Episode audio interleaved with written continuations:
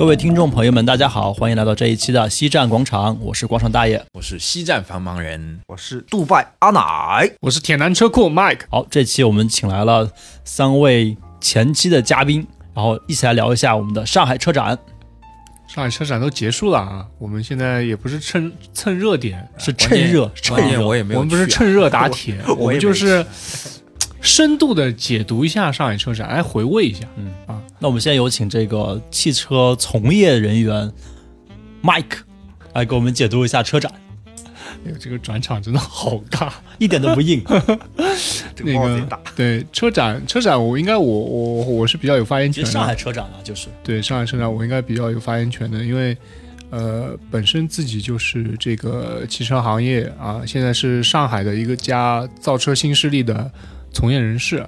第二呢，这次上海车展前前后后我也是全程有参与。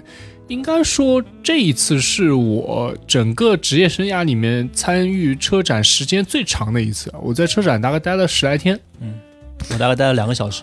列了加岁数，然后那个大大小小的展位啊，还有车展的一些周边的一些信息啊，也都是有在关注。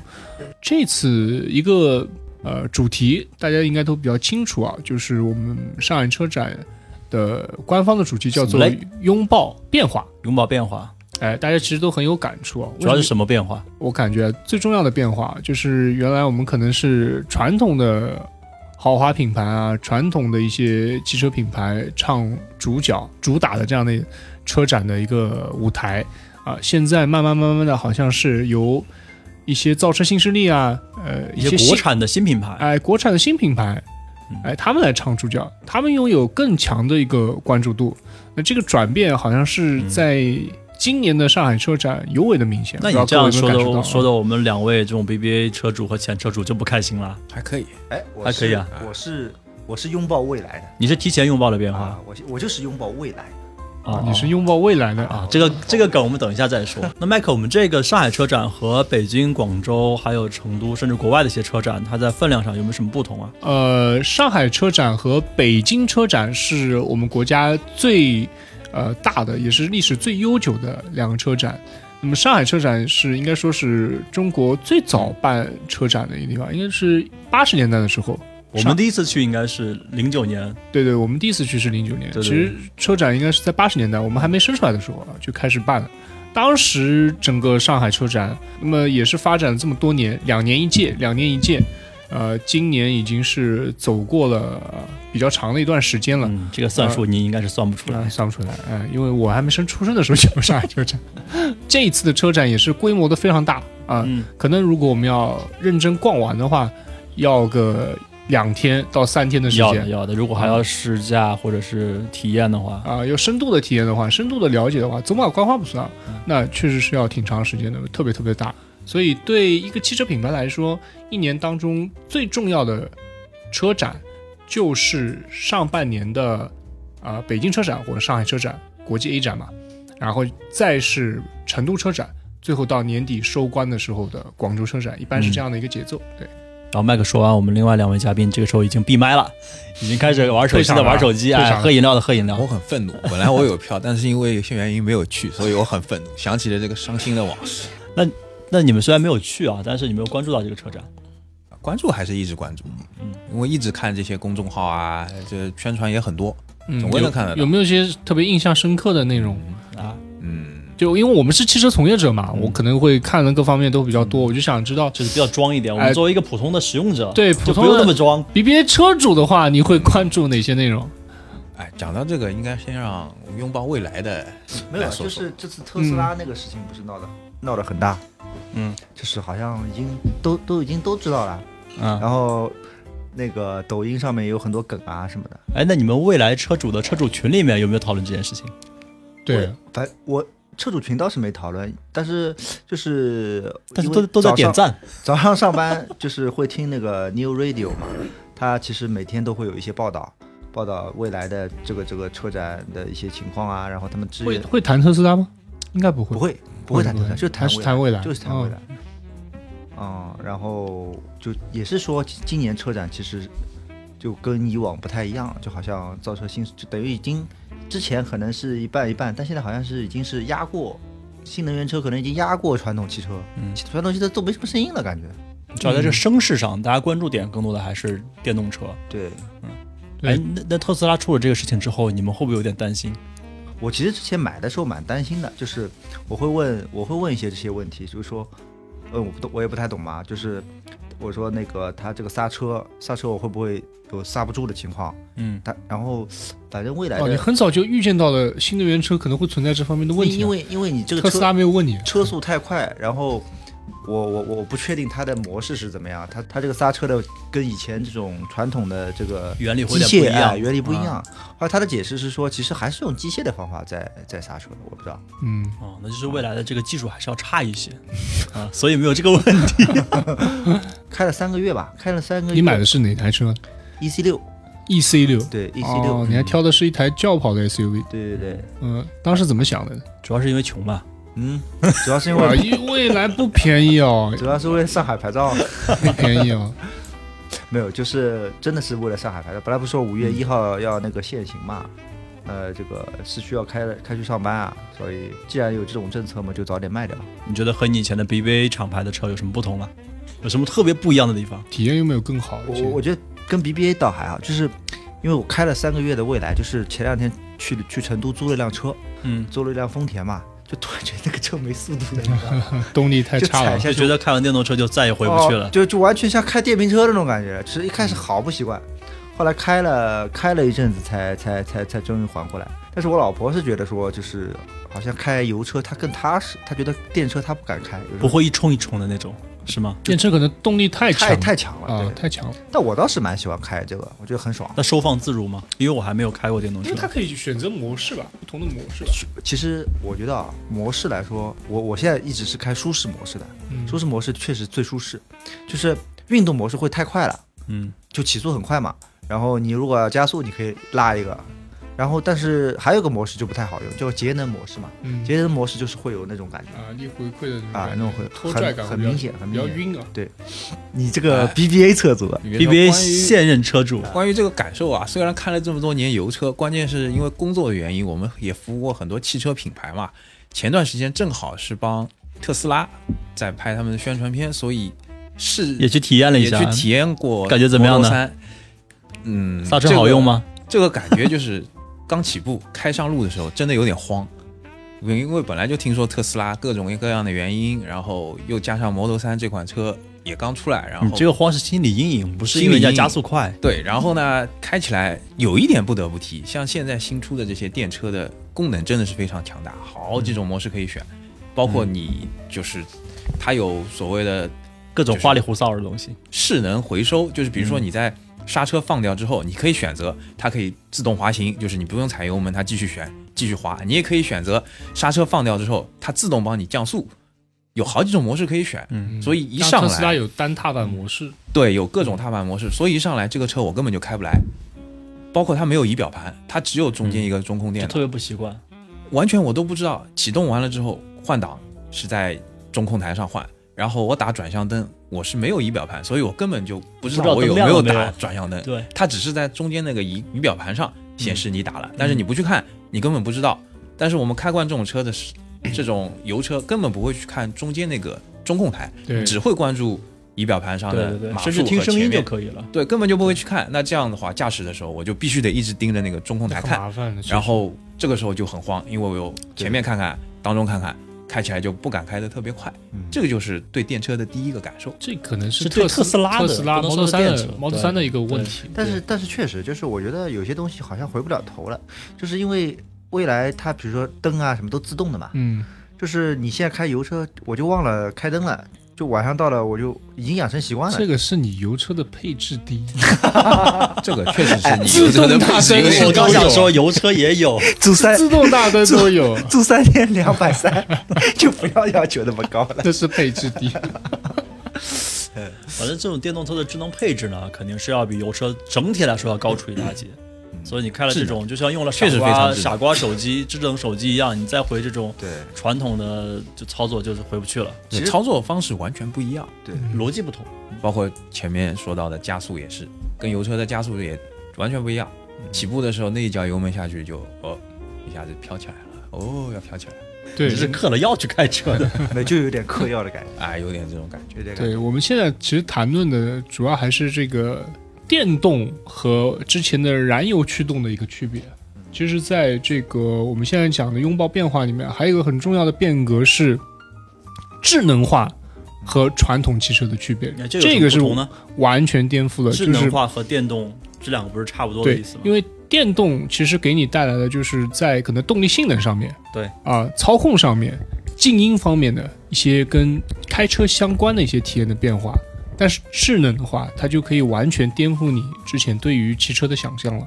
比如说嘞，对，比如说，不知道呃，我们的阿奶有没有订购未来的拍拍了，对 New Pilot？、嗯，呃我我没有没有订购，因为我我就是之前有看抖音嘛，嗯就是我觉得使用的比有个场景，我觉得还是蛮有意思，就是因为上海堵车多嘛。很多的时候就是你你你可以用这个东西开着，然后你可以玩它可以对它可以跟车、自动跟车，保持车道。对。那像未来现在还推出了一个叫啊、对 N V，然后呢，它可以就是根据你的导航，你可以设定一个路线，根据导航，然后它可以自动的去完成呃非常多的一些主动的自动驾驶。啊、基本上就是呃你把导航设定好，线路设定好，它自己可以上匝道嗯啊、自动的变道、切换路线。特斯拉之前一，直做不到的一点。呃，特斯拉其实也有，特斯拉的 FSD 其实也有，但是它在它的那个匝道一直会识别错误，甚至临时去转过去，对，它因为它在。它在中国的这个路况啊，就中国的这个道路环境嗯会嗯跟美国不太一样，而且它的整个路况会比较复杂一点，嗯，所以特斯拉有点水土不服嗯，啊、阿奶没有没有可能没有试过这个，我没有没有没有试过没有试过未来的 NOA，、但有没有试过未来的这个 Nomi 呢，Nomi 试过，？Nomi 试过对吧？Nomi 应该也是一个对非常说的智这个能化的一个黑话需要解释一下对，Nomi 又是个什么？东西？要给我普及一下。Nomi 就是你可以跟他说话，就是个机器人，那个 我们这种老死车主听不懂这种话。我也可以跟我的车说话，但是他不会回我对啊，对他会回，啊，他会回，你你骂他可以回你。骂他他会说不要说脏话，对，就是这 Nomi 呢，它其实是一个车载语音系统的一个很好的一个体现。嗯，就它可以用一个非常智能的语音系统来为你进行一个座舱里面的一个服务，这个跟我们传统车上面的一个语音系统也是有一个颠覆性的区别啊。嗯传统车上的一些语音系统应该非常非常难用，识别很差，然后呢，就是嗯，根本就识别不了。对根本识别不了的，功能也没什么太多的功能。我我我们国家呢，在这个语音识别方面，其实也是有很很强的公司在做的。科大就是对有这其相关公司嘛，只要也在安徽。对，只要你的车的这个算力啊，你的车是可以联网的，一般呢它是可以去实现很多很多功能、很多体验的。那为什么传统品牌，特别是一些合资品牌它做不到呢？就是因为它的本土化做的不是特别好，而且它采用的车机呢相对来说会比较 low，它带不动啊，车联网会做的比较差，啊，所以在这方面一直是我们国家的品牌。或者是这些造车新势力在这方面会做的比较好的，所以你上车以后你会很方便啊，你直接就跟他讲，哎，我要听、听那首歌啊，我听电台啊，甚至说你帮我开天窗啊，哎、帮我设定哪个路线啊，嗯。就你基本上就不用去用手操作了，对，不用手操作了。那传统车上可能就一一堆按键，嗯。然后还不是特别好用，这个是一个非常颠覆性的一个变化。为什么传统车不去装载这些？对，我刚才在想，其实车内的空间是足够大，去装载对更更更先进的这种芯片也好，在这种车机也好，新的新能源汽车上去对啊发展对啊这个是有什么说法吗？对，是这样的，就是我们会看到现在的这个电动车，它会谈一个架构叫做电子电气架构，而原来的传统车呢，它谈的是这个平台。这个平台更多的呢是考虑到发动机啊、变速箱啊、啊，底盘的一些布置。那么现在这个电子电器架构呢，它更更多的像我们，呃，可能简单来说就可能像一个电脑主板嗯啊，可能像个电脑主板。它考虑的是怎么用它的这个芯片，怎么用它的这个中央处理器去带动整车的方方面面的功能。嗯而原来的传统车呢，它是每个部件或者是每个部分的功能都是有一个 ECU 来控制的。那这个 ECU 的控制呢，可能是不同的品牌、不同的供应商他们在做的，互相之间。A 供应商不会跟 B 供应商沟通，B 供应商不会跟 C 供应商沟通。那么你厂家如果想要去调出它的不同的功能的话，是基本上是没办法做到的。这是一个原来的历史遗留的行业问题，现在被这种新的造车逻辑全部给改变了。对，这个可能是一个架构上的问题吧，就很难在传统的车上去做到智能化的这样的一个体验啊。而且呢，就是很多的传统厂商之前他们也没有特别去重视这一块儿，但是觉得可能我的发动机好啊，嗯，我的操控好啊，在这方面还是有先天的优势的。就那个时候是可以比操纵、比发动机的，现在没有内燃机了。对，电机都是差不多的，大家就比的是电池，比的是这种交互，比的是这种豪豪华体验，对。大家换赛道了。还有一点，就客观原因就是智能车啊，啊，它对电的要求是比较高的，所以在电动车上面呢，相对来说做起来会更加的顺理成章一点。我在燃油车上的话，呃，我不知道，可能它的电瓶啊，因为它没有电机嘛，没有这个驱动嘛，你用电瓶去驱动的话，可能动不动就要断掉。电量不够的，啊，对，是没有办法做这件事情的啊，没有办法做这件事情。所以新的造车新势力啊，像特斯拉也好，蔚来也好，他们就从底层电子电器架构上面，就是彻底去做了一个一个一个颠覆。他在设计的时候就把这玩意儿做成一个主要的卖点去做了，对，那问一个很业余的问题，就是之前那是有多业余？特斯拉有一有一个事故吧，就是说它自燃了，然后原因是因为它开了一阵就是很道路情很路况很差的路嘛，嗯然后把它电路板弄短路了，好像烧起来，嗯会有这种情况吗？那你要想，就是原来呃车上如果有很多很多的 ECU，就不同的 ECU，它可能能控制刹车啊啊，控制动力系统啊，控制呃油门踏板啊，类似这些，那么它们都可能会有被这个外界影响或造成一些呃误操作啊，或造成一些宕机的问题。但是这个对传统车厂来说还是比较少出现的。那这这个其实并不是说是一个电子电器架构，或者是啊，我现在是做主板的，原来是做 ECU 的，会有这样的一些问题产生。主要还是在特斯拉可能在品控方面啊，在安全的呃设定方面，可能还是存在着一些发展当中的一些欠缺啊。当然，它可能也是在不断的完善这个就是。原来也有问题，原来问题出了就是失灵，现在的问题出了可能就会有生命安全。原来燃油车也有自燃，也有自燃，也有自燃也。有自然，我一二年在在公安公司的时候就接触过两三起这种案例，一个是丰田，一个是保时捷，就那段时间频繁的自燃，嗯所以让我们去给他们做了一些过程中的危机管理的培训。就那段时间，这个事情特别的多发。对，因为造车新势力相对来说他们是比较有流量的，有关注度，所以他一自然会一出什么问题，大家都会去看，大家都会去吵，那就觉得他哦，好像问题都出在他们身上。但其实、呃并不是如此啊，只不过说，呃，之前那些品牌出的一些这些问题，大家已经不关注了，他们都过气了。所以这次车展很有意思，就是我我也看了很多馆啊，会发现可能就是真的是一些造车新势力啊，做这个智能电动车的一些展台，是人头攒动啊。这个你想看到那个车还不容易，里三层外三层。但是你去到一些传统的品牌，甚至是一些合资品牌的，它如果是较冷落对啊萧条一点。基本上就是它如果展台上不跳舞、不模特走秀的话，人是很少的，稀稀拉拉的。没人了。我甚至去的最夸张的，像请像直接说出他的品牌。，对，可能像像马自达啊，可能像那个、呃斯柯达，嗯就展台上或者大众、嗯丰田嗯，展台上基本上就没有人，非常恐怖。那你会看到它隔壁的或是不远的馆内的其他的品牌，如果是它是造车新势力卖电动车的话，嗯嗯，非常多的人。但是在这些展台，就我最印象最深刻的就是斯柯达的展台，嗯完全没有人。确实，因为现在从从从价格的角度来讲，因为我觉得上海上海这边，你像如果你买一辆蔚来或者是之前的那些，你都都已经可以帮你上海牌照都上好了，嗯那你这点钱其实冲击的 BBA 倒还好，主要就是前面说的那些品牌。你看马路上以前马自达、起亚什么还挺多的，现在别说这种品牌了，连丰田啊、本田就就越来越少了。丰田、丰田、本田应该现在还是挺多的，只不过说他们在推出新产品的时候，关注的人就少关，注哦，因为它打不过现在其他品牌推出的智能电动车因。为它这个品牌新产品的跨越度让人觉得没有那么大，它是一个渐进式的，而他们这些新势力呢都是跨越式的。对，所以你们到底花了多少营销费用去去请这些人到展台上来呢？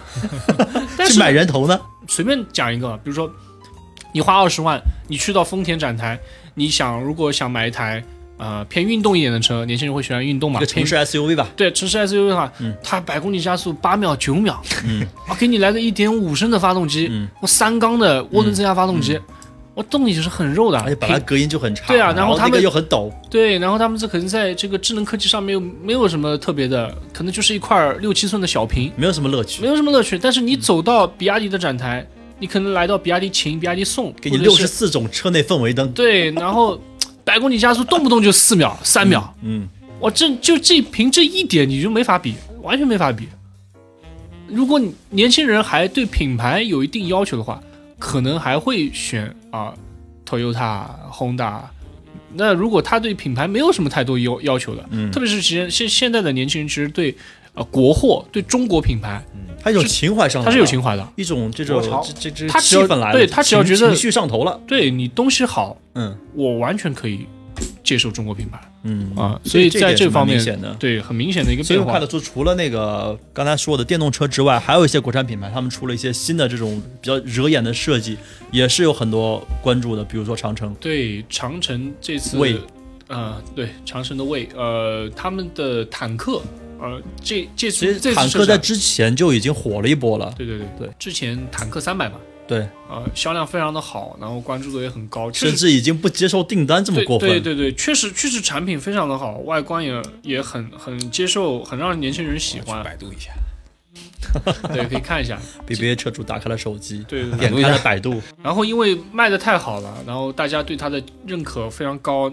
干脆就让坦克品牌就独立立了，对啊，独立做一个品牌。这这次在上海车展，原来坦克三百我看过，大概十七八万起步吧。当时我觉得那个车就是很像牧马人，但是没有那么的向往。但是这次它出了赛博朋克版之后，我觉得哇，有点动心了。有点动心，嗯，很很酷啊，因为这个是你传统的 SUV 的品牌，像 Jeep 这样的品牌，它不太可能会做这样的事情，对对我觉得我觉得那款车夯到二十五万以上，我觉得都能接受。对，确实产品力、设计都已经这也是完全不输合资品牌。和呃燃油车，燃油车。包括放它旁边那个，我忘了是坦克八百还是七百双拼色，它它有它有两个线，好像就是、哦，呃就是这台车，基数的打头的是走这个呃偏这个硬派越野，对对对对，偶数的线是是商务行政的。嗯对商务行政的，所以这两个方面它都要齐头并进。但是话说回来，你可以看坦克的野心还蛮大，它那个商务行政版确实，嗯，致敬的痕迹有点重，包括它的伞的设计，它的拼色的设计，嗯，因为我觉得坦克这个品牌的名称啊，应该就已经很明显了，应该说是它走一个硬派越野的，，对对对对对，就做像赛博朋克这种，呃，你可能就像大 G 这种的 SUV，、啊对你像这个牧马人这样的 SUV，、你就走这个路线好了，然后把一些配置尽量的下放，嗯，让消费者可能在二十万左右就可以买到这样的产品。嗯嗯啊，然后它可能它的调性更年轻，更接受中国消费者的一些需求，其实肯定是有一定的市场的。嗯。不这从命名上就已经就已经其实排除了商务行政豪华的这些人群的感觉，对，其实不太需要再把这个商务行政划归到坦克品牌里面了，因为他根本就没想我量产是这样觉，得可。能就是体现一下自己的这种态度。他可能是我，我觉得他可能是产品规划的时候有这么款车，但是没想到坦克品牌那么火，对，干脆就把它划进来。嗯，其实它叫魏更好一点，我觉得。我已经有了就对，就是他把那个商务行政的归给魏，啊，然后让那个硬派越野的就给到坦克。我觉可能以得这可能后为这个产品线都不一定再会大对啊，对啊，量生产了。对啊，对啊，嗯所以这样可能会，我觉得可能会两个品牌齐头并进更合理一些，而不要就是把所有的好菜、乱七八糟的菜都翁在一个品牌上。嗯，包括他之前的那个大胆命名的那个炮，长城炮，其实这次也很多人关注。对，长城炮也确实很多人关注。首先，本来它这个命名称就很很高我觉得它的关注。这款车是抓住了未来。对对对，嗯，还是继续百度一下。BBA 车主是不是不太关注国产车？不是不是这个原因，是基本很少关注车，是很少用百度。很少用百度。其实其实这个也是一方面的这个现象啊。我们看到，呃，我们可能觉得在业内业界非常关注度高的产品啊，真的消费者在 C 端，嗯，就是如果想买车的，他们可能会关注到这几款车；如果不买车的话，只是了解一些啊。眼下能用的这种眼。下能用的这种车的话，对这种新品牌、新产品，可能还是需要有一定时间的接受度。另外，它旁边那个展台，呃，好猫应该也是长城的啊，不是好猫了，就是这个猫系列。对对对，欧拉嘛，欧拉对品，牌对，啊，这个我知道，不用百度了。欧拉品牌，欧拉品牌也就是非常的有意思啊，非常有意思。这个整个展台就像一个，像一个玩具展台。这个车像一个玩具展台。我经经常在高架上看到，它真的能上高架。其实挺吓人的，就是车速快的时候，我觉得像像好猫这我感觉这种车，其实上高架让人挺没有安全全感的。对，然后昨天我是听说，呃，大众是要起诉这个长城，说他的那款车是严重抄袭了甲壳虫的设计。说虽然甲壳虫已经停产了，但它的设计版权还是在大众的。嗯，那下一步是不是帕拉梅拉也要起诉一下闪电猫？哦，他是是真的起诉了吗？我听到新闻上是说要准备起诉他。就是可能觉得他这个外观借鉴的会有些多。嗯，太致敬了。那其实还是有很多的呀，很多车都有这种抄袭啊什么。就三百一样坦克三百和牧马人也找得出非常像很多蛛丝马迹啊。对，确实，呃，在中国你要起诉一家汽车品牌抄袭还是比较比较难的。像之前的那个陆风，陆风的 X，陆风和路虎对对和路虎的这个这个官司也是打了很多年。那当然最后路虎赢了，其实也特别的不容易啊。那即使即便它已经抄成这个样子，几乎就是一比一复刻了。嗯，啊，都就是纷争很很久一段时间才尘埃落定，所以哎，怎么说呢？呃，如果单看欧拉的这个猫系列的外观的话，我觉得还是做的比较成功的。嗯，呃，特别是营销也很成功，对营销也很定位也很准。功啊、对女性车主来说，真的是有一款车是为他们考虑的，嗯，所以你会看到一个非常阳刚的车展，在欧拉的展台。就是哎，感觉像是一个女性的化妆间，啊美美女都不多？对，就是他们他们在展台上面去给大家做指甲啊、嗯，化妆啊，嗯然后什么啊，好像是精油按摩啊，就告诉大家，我们欢迎女司机。对啊我们非常欢迎。我觉得这也很好。而这个命名上面也也也挺有亮点的啊，对，我觉得这好好。猫，什么黑猫、闪电猫，那款模仿甲壳虫的是叫什么猫我忘记了。对，你会发现其实长城这个这个公司啊，他们这个集团，他们对这个中国消费者的洞察是非常准的，而且我觉得心态是很开放的，非常准。呃，心态非常开放，我我只要消费者喜欢的，我就可以去做。嗯啊，没有太多禁忌。对，而且很精准，很精准。那我这边想想了解，就是现在中国造车新势力这么多品牌，那真的是我们是中国自己在自嗨呢，还是说其实我们的水平已经是领先于世界？因为像丰田，听说他们在什么富士山下也有个什么智慧城啊，嗯里面会有全自动的车啊什么的对。那我就感觉好像日系的车啊，或者是美国的车或者欧洲的车，好像没有那么这么多这个新势力品牌出来。我觉得是这样的，啊有是有自嗨的，啊，有认认真真做的。就比较熔炉。对你其实很很简单嘛，就是憋大招的不算，或者说是我有计划的啊，我什么什么五年计划、十年计划，我要在什么时候 L 五自动驾驶，你都可以吹嘛。但你就把现在账面上你能拿出来，市面上你能拿出来的产品市场上买账的产品拿出来，拿出来，我们比一下，中国的智能电动车，呃，绝对是全球应该说是领先的。嗯。啊，绝对是至少是不输给欧美的豪强的，啊，这个在我们以前用传统动力的时候，可能这一百多年你真的是干不过他们，嗯，因为它里面要讲究的东西太多了，它嗯。对汽车的理解、对汽车调教理解、对造车的理解，包括对消费者的你是没有办法在短期内、几十年内就可以赶上到他们的，嗯，你可能会有一个漂亮的外观、好看的内饰，在容易的点不错的配上先做的置。跟人家差不多。，对，但是嗯。真的开起来，你觉得还是会有差距，一特别是就是价格越上去，差距越大。嗯，但是我们说现在这个赛道变掉了，变了，主要是赛道切换赛道了。你原来用诺基亚的时候，大家比啊，我们哪个信号好，嗯，哎谁的手机耐摔，对吧？谁的手机耐摔？但是你当大家去用 iPhone 的时候，没有人在说嗯比信号了，嗯我们可能是比这个系统流流畅、啊，比我们的这个算力是不是够强，A P P 是不是好用啊，有没有好好的内容游戏，完全不一样的。所以我们看到，当我们切换赛道的时候，中国在呃智能电动车里面是有有有优势的，绝对的后发优有优势。你你看啊、因为比如说电动车很重要的一点，电池，嗯，电池现在全球最厉害的公司是哪家公司？宁德时代。宁代，德时代，中国的公司，嗯，嗯，对吧？然后你会看到在智在智能驾驶方面。芯，片这块呢？芯片这块，芯片这块是中国不管是在电动车上面还是在其他方面，都是要呃，可能说是要迎头赶赶上，我觉得芯片不是中国的弱项，是而是美国的强项。除了美国之外，各国都是弱项。你没有哪个国家说我可以独立研发一款芯片供全人类来使用，所以这是大家需要共同解决的问题。但是，一旦我们摒弃了内燃机和变速箱之后，中国的一个大短板就一下被摒弃掉了，完全换了一个新的赛道。其实，在那个智能汽车领域啊，有中国其实也有一些本土的芯片公司，做芯片的公司现在也在崛起，包括我们知道的这个地平线，嗯。啊、他们呃近期的动作也是比较多的，啊、未来可能会有一些比较成熟的产品都会搭载啊、地平线的，或者是其他的中国啊、嗯。自研的智能驾驶汽车的芯片啊、真正的去量产。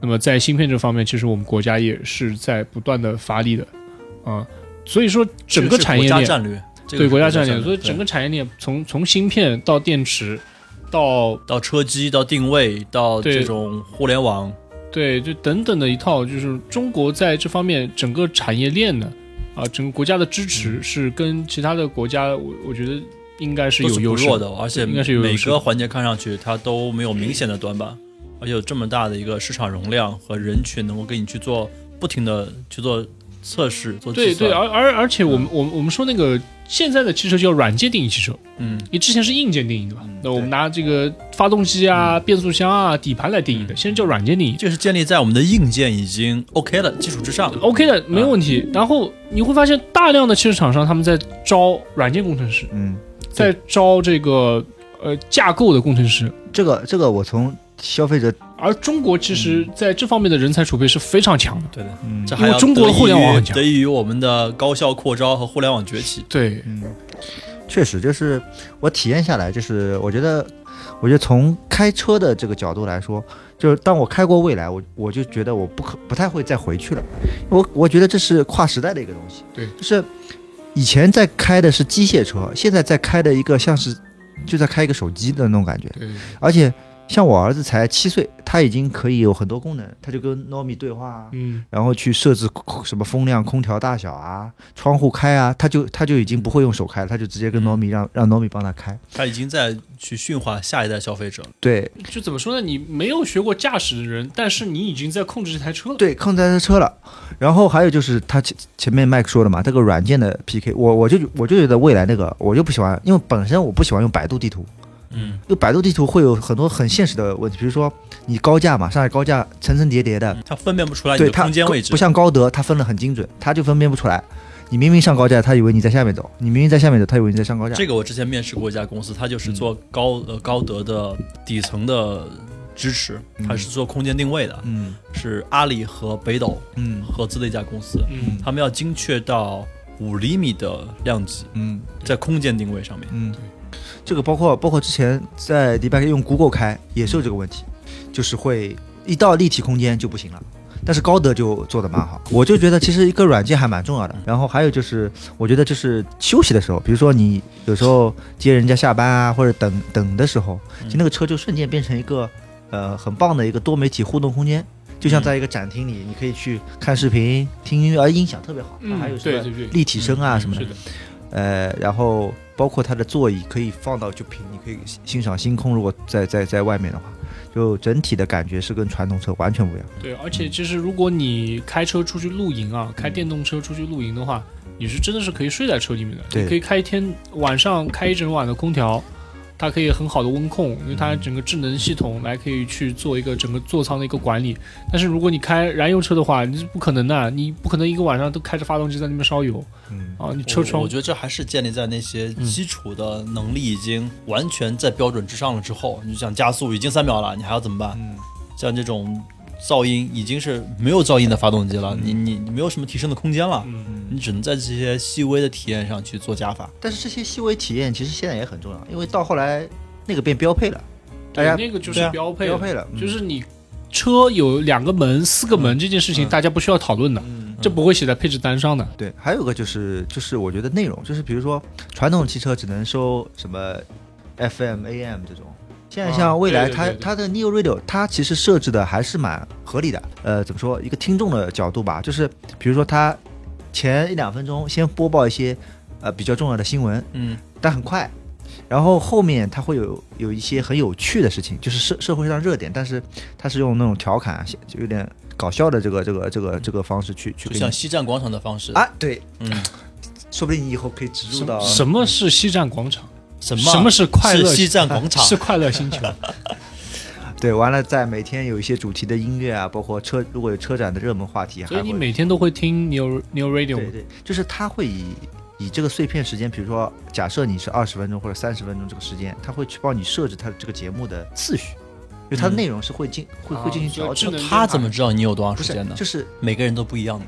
不是每个人不一样，就是适应在上班族不同时段听的是不适应上班族哦对。那它里面的节目是请专业的人来做的，还是说是未来的车主啊？我听说有车主那个众筹的你，可以选频频道嘛，就是如果我是直接就搁那个普普世的那种模式，嗯就是我前面说的，他会根据时间不一样，他会自自推一些节目。他应该还是根据大数据的这种啊消费者调研这个出来，知道大家的时段，知道大家的兴趣爱好、嗯时长，然后定制了一些节目推过来，对，然后这个再不停的测测试。对，因为它是这个大数据驱动的，它是智能化的汽车，它其实可以去分析嗯啊、你的喜好，判断你的出行的时间，嗯来给你去定制你想要的车辆的体验内容，包括 New Radio 的节目。嗯就这个你源于在源于之前的传统车里面，你根本不可能想都没法想，对你或者是根本就不会有人去想这个对，根本。不会有人想，你只能啊自己去想，就是我今天要带哪哪哪张 CD。嗯，是这个其实提供很多思路啊，就是比如说，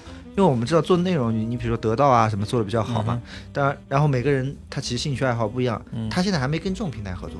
如嗯。就如果那种平，因为那种平台本来就是用你碎片时间的，嗯，那如果在车上面和这种软件真的是以后就真无精准缝对接。对精准到每个人的话，其其实这个很多了，现在。但是我觉得这个到喜马拉雅在车这个可能不是那个未来想要做的。未来其实还是想得他要自己做内容的内容，，对。内容他如果是嫁接别人内容，这个很好实现的。但是我是觉得说是是是有这个这种可能性，就很像像我知道，像在比亚迪的车机里面，嗯是所有你在手机上看到的 APP，它都都都有，都全都有啊。你要刷抖音也可以，因为它那个屏是个旋转屏，嗯，就是你平时是个横屏，你要刷抖音的话，它会变成个竖屏，它就是像电视机一样在那边刷抖音。自适应抖音这个尺寸比例它，什么 A P P 都有，就这个是中国厂商做，就像我们之前做手机一样的，就是你喜欢的功能我都可以给你。我们这样一说就扯得有点远了。其实我们在在聊车展一下就就被拉到这个电动车上了。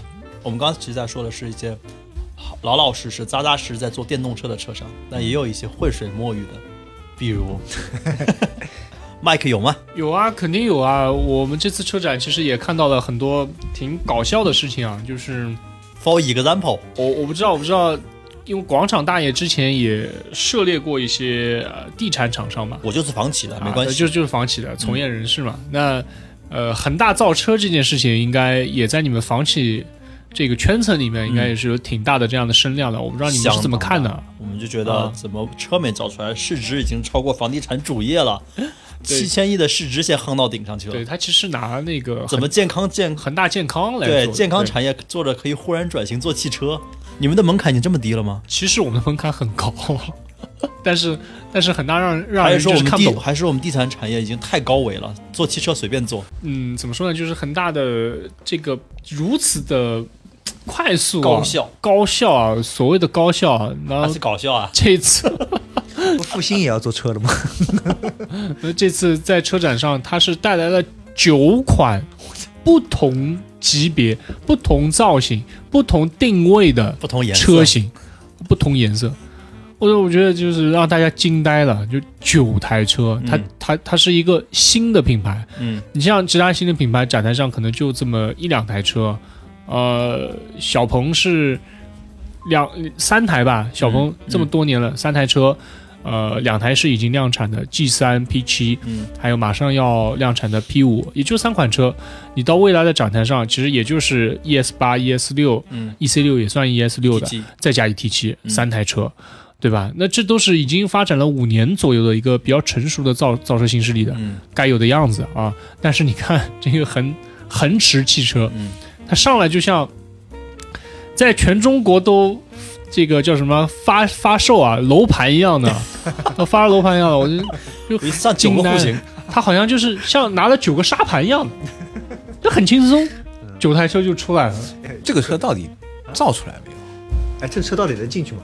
就我们就说这次车展有个很搞笑的事情啊，就是说有个梗，呃，说他们放了九个模型嘛，然后模型是两个人就可以抬走的，就是个壳。这这个模型照的不错。对，就是有一张照片就被他们拍到了嘛，就工作人员可能在收摊的时候，哦，就一个人后面就把车拎起来啊，了，就两个人看到，就把车就移到后面去，非常夸张，所以人家觉得哇，就你你你横直什么套路啊？到底是造车还是不造车，还是卖楼？因为我我我去到恒驰的这个展展台啊，他们好像就在未来的对面嘛，是吧？未来就是一个圈了蛮大一块的。对对，未来就是一个标标准准、非常大气、上档次的一个呃车展的汽车厂商也不用因为我们有车主在你就这么捧哦，确实不错，确实不错。但是你看到那个恒驰啊，哇，这个金碧辉煌，嗯，坠了很多这个流苏的流苏的那水晶下来，你就感觉好像是到了售楼处的酒店酒，店大堂，售楼处大堂，然后整个展台上面都是房地产的销售。所以这就是房企来降维拯救你们汽车行业的，你们好好学一学。我觉得可能这也不是一条所以这个车一条出路。到底造了没？你说，你说它车模，它是不是拿这个造沙盘的材料做的？所以这么轻。你看上去是看不出什么问题，但是可能是做沙盘的供应商对啊，飞镖模型。但是我看到网上有人拍出来说，他这个车是没有底盘的，对，因为它它真的就是模型嘛，它就是模型车。但是他在场外有一些人拍到了，它是可以呃驾驶的，但是你不可以上去试乘，你只能看着驾驶员来驾驶。啊所以看吧，因为它展台上面有很多销售，嗯，我也没有鼓足勇勇气上去问一下销售这个车到底怎么卖，我觉得也没有太大的必要。呃，因为我觉得可能会有有有些消费者会去问吧，就是你们这个车什么时候量产啊？嗯，是不是可以接订单啊？我也不知道他会不会接订单有。这么闲的消费者吗？对，应应该会啊，就可能觉得这个 外观还是符合他们的审美，可能就是好奇，你到底到底有没有这个车？或者是他是恒大房产的一些粉丝啊，对吧？嗯大家来看看热闹。对啊不，过说起说起这个营销手法，我觉得像麦克他们这个这次还是做的比较成功的哈。这个呃他现在已经就车展好像感觉比以前高级点，不像以前的车展弄几个车模啊，都都大同小异手法。对对对对，现在各种就各种原来都是拿车说话，嗯。现在呢，除了车生活方式。车本身之外，你的展台的设计，嗯。是不是符合你车的理念，嗯。包括你的这个营销手段，其实和以前都是有挺多不一样的。对，因为我我们之前做车展展览一做对，阿奶之前是做会展对做会展，就是一营展展台嘛，就是嗯大家都比酷比炫，但现在好像除了这些以外，它还要比内容。它要比你是不是契合，对你的你的你是不是潮？然后你你的你的文化，你的消费者的这个追求的东西有没有是什么？故事可讲？对，嗯，哎，这个真的还不一样是的，。是的，是的，这那肯定要逐渐升级的这个过程。对，我不知道，因为大爷是去看了，有没有特别印象深的几个展台，就给你觉得哇，这个好像不是我印象当中车展该有的这个展台的样子。印象深的啊，电动车那边我觉得智己印象蛮深的啊，就它很很多柱状的凸起啊，就是柱状凸起，柱状凸起，就啊。一群一群的，我一簇一簇的吧，我觉得还是蛮有科技感，而且它展台够大嘛，嗯，它的车是是在那个展台上，哎，我然后三百六十度来来来呈现的，然后也蛮吸引人，它有一个起伏的感觉，嗯，是的对我也觉得，我也觉得这个自己给我眼前一亮。哎关键是和对面那个名名爵荣威比起来，有巧就就就一下就让人觉得这个高下立见，自己都不用百度了，正好有本宣传册。而且啊而且他们的销售整体的这个颜值啊也是非常高。以白色为主，很有科技感。颜值倒没注意，对。其实我我也觉得啊，就这次车展，呃，有有一些展台，呃，特别的不一样，特别的不一样。这些展台不光是从硬件上面设计和它的软件，嗯，就是它的人方面都有很大的区别。嗯，就拿刚才二位谈到的这个智己来说，嗯，他们做的这个展台给人的感觉就是一个 art gallery，就是一个嗯艺廊。就是你感觉好像，如果没摆几台车的话，那里面应该放的是几幅画，对，放的是一些艺术装置，放沙盘也行。放沙盘也行。其实这个从某种程度上啊，也说明就是现在观众的层次高了。审美变了，是啊，的审美变了。是的，你在展台待一段时间，你会发现啊，就是很多人会到那些装置边上去拍照。嗯，他会把这里当做是他一个打卡的地方。打卡地方，嗯。啊、他会去慢慢的欣赏展台上面哎展出的那几幅画作，嗯或者是那几个艺术作品，他会静静的去品。嗯而原来我们记得啊，我我我早些年去车展的时候啊，大家都是去看车模，嗯，大家都是去看表演，大家到了展台就问，哎，有奖品吗？有礼品吗？对，这跟其实跟我们现在年轻人啊，就新的一批消费人群，他们的整体的素质、整体的审美是有很大的一个关联度的。嗯所以你看到这些品牌，他们已经精准的洞察到这样的一个消费趋势的变化。特别是我觉得印象很深的是未来的展台，啊、小鹏的展台、极客的展台，啊、智己的展台，他们不太会有车模的一些跳舞啊、表演啊、走秀啊他们不，希望你的关注点被吸引到那边去。，对，很少，他们尽量都在弱化这些点。嗯而让大家关注它的产品，关注它的品牌，因为他们去对自己的产品和品牌有绝对的自信，嗯有绝对自信。你会发现这些展台上面，大家问的问题很多，就是哎，我们续航里程怎么样啊？什么样的支架系统啊？L 几啊？嗯，啊，我的座舱里面几块屏啊，它们有什么作用啊？消费者也很专业，甚至甚至都是被铺垫过，大家就是已经对这个了解了有一定的基础了之后来看对实车的。对那就买的可能性很高了，今后。对，就消费者他的这个看车展或者关注这些车的点，嗯他的动机已经发生了变化。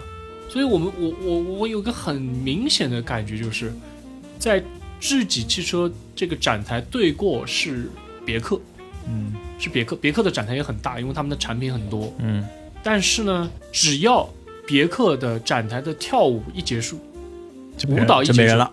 就人立刻就散嗯散开了。嗯那主要还是看舞蹈去的对，立刻就散开，他就可能还是只能靠就是一些噱头。噱头，对、嗯一些噱头，然后来聚集一些人气。但是真正关注它产品的人，嗯真的是越来越少了。因为你你想想一下，你你来到这个传统的一些品牌的展台，你你能关注些啥呢？你问些啥问题呢？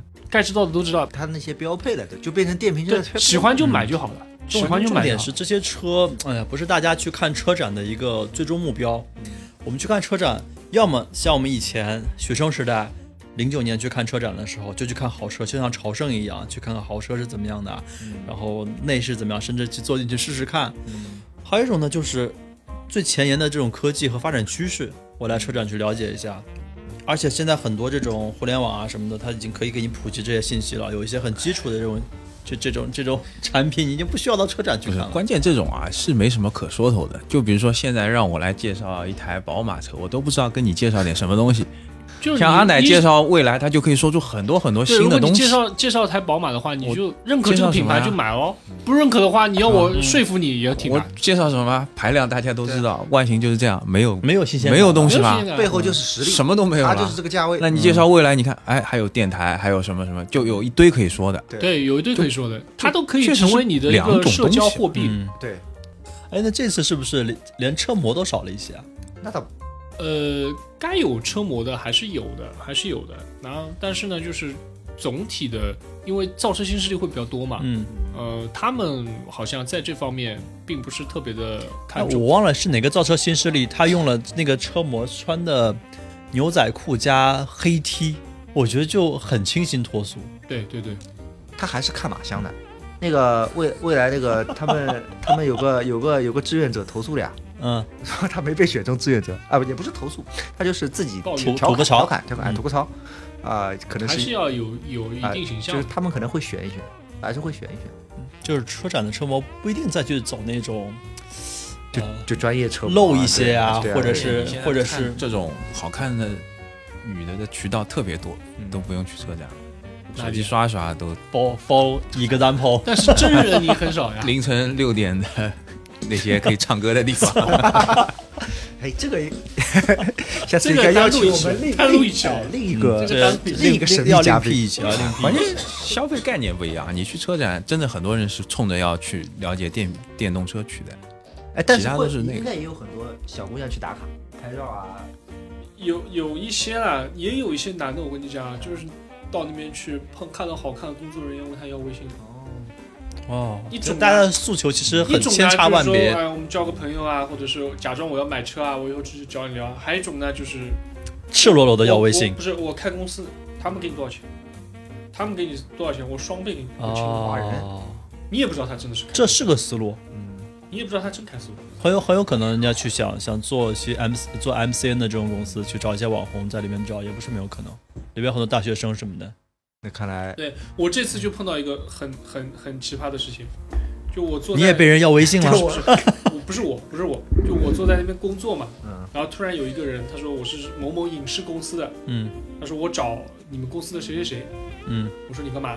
他说我们想找他拍拍广告，嗯我们觉得他形象特别不错。嗯，就这种事情，我感感觉车展它是一个多元化的嗯，它是一个平台的一个平台，它是一个平台它像一个，广交会，你知道吗？就什么什么人都在上面都会找到。啊你不一定把车卖掉，你可能把自己卖掉。对，是的，所以说，我们看这次的车展和我们以往看的车展，其实很多方面都不一样，包括它这个平台的属性也发生了变化。嗯，所以他说的这个拥抱变化的这个标题，其实还是蛮蛮贴切的。对，因为之前车展好像没有一次车展的主题是让我们如此印象深刻的。给了那么多遐想的空间。，对，这次车展主题取得特别的好，叫拥抱变化，然后给我们的这个感触也是非常的深。从两个方面讲吧，先从消费者的方面去讲，嗯消费者的呃需求，我们所谓的用户需求，你你会发现真的是发生了很大的一个转变。嗯呃，原来去这个非常呃接受国外品牌、合资品牌的这帮消费者，现在他们对中国品牌啊、对这个造车新势力接受度非常高。嗯然后之前可能对呃传统车的方方面面如数家珍的我们所谓的键盘车神，现在对智能电动车也是非常的了解，然后对电动车不同维度的这个 PK 啊比较啊很关注。进入了一个新的领域。进入了一个新的领域。还有呢，就是你会发现，消费者的这个审美啊，他们的品味、他们的 taste 也在有不断的成为了他们做决策的一个主要的一个核心的因因素。而不仅仅是之前的人云亦云，就是可能哎，他们觉得大众好啊，他们觉得丰田好啊，我们就跟着一起买，肯定没错。现在不对了，他们是有个性的，他们是有自己需求的，就我觉得好看的车，那是符合我要求的，而不是说别人说什么是什么。所以这是在消费端已经成为过去。对，在消费端，在 C 端，你会发现一个重大的一个一个变革啊！现在我们可以看到很清晰的在车展上面。然后呢，就是嗯从品牌方、从主机厂来看的话，嗯，很多的主机厂、很多的造车新势力都在拥抱智能电动车，至少是电动车。嗯啊，都在积极的往新的赛道做转变。如果在现在还没有拿得出手的电动车或者智能电动车的话，这些品牌我可以说是非常的危险的，非常的危险的。因为这次车展的客流，客流的对比，他们会有一个非常清晰的感受了。在上一届车展，也就可能两年前，对你不会想象大众没什么人看，嗯丰田没什么人看，嗯马自达没什么人看，那个时候都是基本上客流你根本不用担心的，嗯你只要去担心一下我到底给他多少优惠啊，成交量多少甚至。连 BBA 这种，你都发现它没有什么拿得出手的吸引媒体注意的产品来。对，当然 BBA 还是还还是能打的，因为它这个品品牌力在，只是说这些呃普通的中档的合资品牌，啊、或者是其他的一些中国品牌，如果它没有拿得出手的电动车和智能车的话，非常危险，非常危险。就在我们这个赛道真正的切换过去的时候，他们可能会成为前浪啊，可能会成为前浪。对，而且其实我觉得就是因为去年去年是没车展是吧？去年是没有上海车展，去年是北京车北京车展，嗯，对但是去年其实像包括这个前面说到的那个电池，宁德时代啊什么，就是在资本市场它其实已经很活跃了。对对对对，对，所以其实中国在这一块就跟美国特斯拉和美股的这个关系其实很很像。一一方面是在在造车，一方面其实资本都在跟进。就是政策的导向，资本端已经先嗅到了，嗯所以他们已经先有动作了。对现在在消费者端也是印证了他们这个动作是没错的。对，嗯这就感觉在孕育着孕育一场革命。所以说，可能在不久的未来，我们市面上的这些在跑着的汽油车会全部换成电动车。我觉得是，我觉得是有可能的。至少半壁江山，我觉得会有。嗯，所以，关于这个未来的电动车，我觉得未来好像就是现在去挪威开始要发售了，你知道吗？嗯，咱们刚刚发布的这个挪威战略，挪威战略没有为为什么是他已经在挪威呢奥，因为它是这样的够冷，要挑战一下。北欧对新能源车的接受度比较高比，较高是北欧气温低，你的电池行不行啊？而且它的电很便宜，就是因为他们那边是什么什么风力发电还是什么，就是电特别便宜，我个人觉得电不是问题，电已经比油便宜很多了。而且他们他去那边最大的挑战，我还是觉得是续航。很接受那个汽车的这个，他发现好像奥斯陆展厅已经有了。哇，所以这些马上要到来的这种未来趋势，可能牵扯到我们每一个人的这种电动车的选择。我觉得我们还得单开一期再细聊一下。好，好。要不我们卖个关子，卖个关子，再凑一期，你再凑一期，再凑一期。然后把它再聊得深一点，嗯，好吧？我们要不下一期就针对几个我们现在可能在我们的 list 上面的造车新势力，造车新势力品牌，我们来横向的比较一下，谁强谁能打。需要麦克踩一踩他的友商。而而且我听说这个博士这块之前去车展做过深度的了解，博士也来不了，博士，下一次下一期可以来。好的，好的，他要录掉的呀。好吧，那我们这一期就先到这里，谢谢各位听众，拜拜。拜拜。